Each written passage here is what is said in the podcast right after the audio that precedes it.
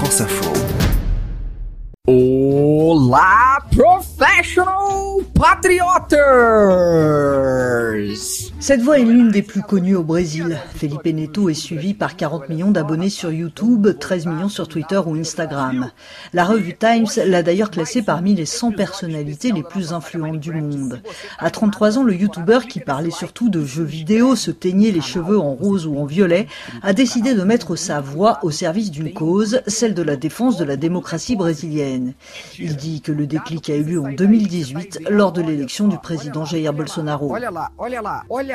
We used to joke about it because we never thought that the, the Brazilian people would vote for such On en a rigolait car on n'aurait jamais imaginé que les Brésiliens sexist, iraient une personne aussi fascist horrible, homophobe, to sexiste, un fasciste comme When I président. started Quand j'ai commencé à about parler de Bolsonaro, et je continue à en talking parler about tous him, les jours, uh, l'objectif a toujours été de défendre notre démocratie. defending our democracy. Ces prises de position, toujours très suivies, provoquent la haine des partisans du président.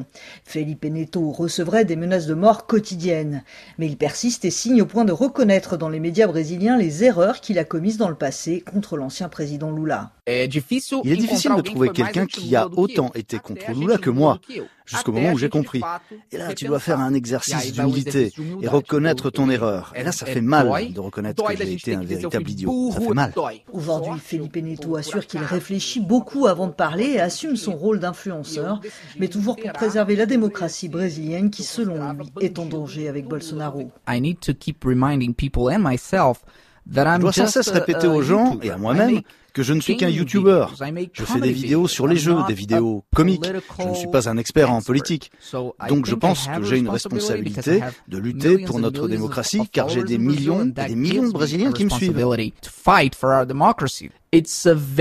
C'est très dangereux de faire cela, mais je continue de me battre car je crois que c'est l'histoire que je that's veux raconter à mes enfants un jour. Bref, je pense que c'est mon rôle.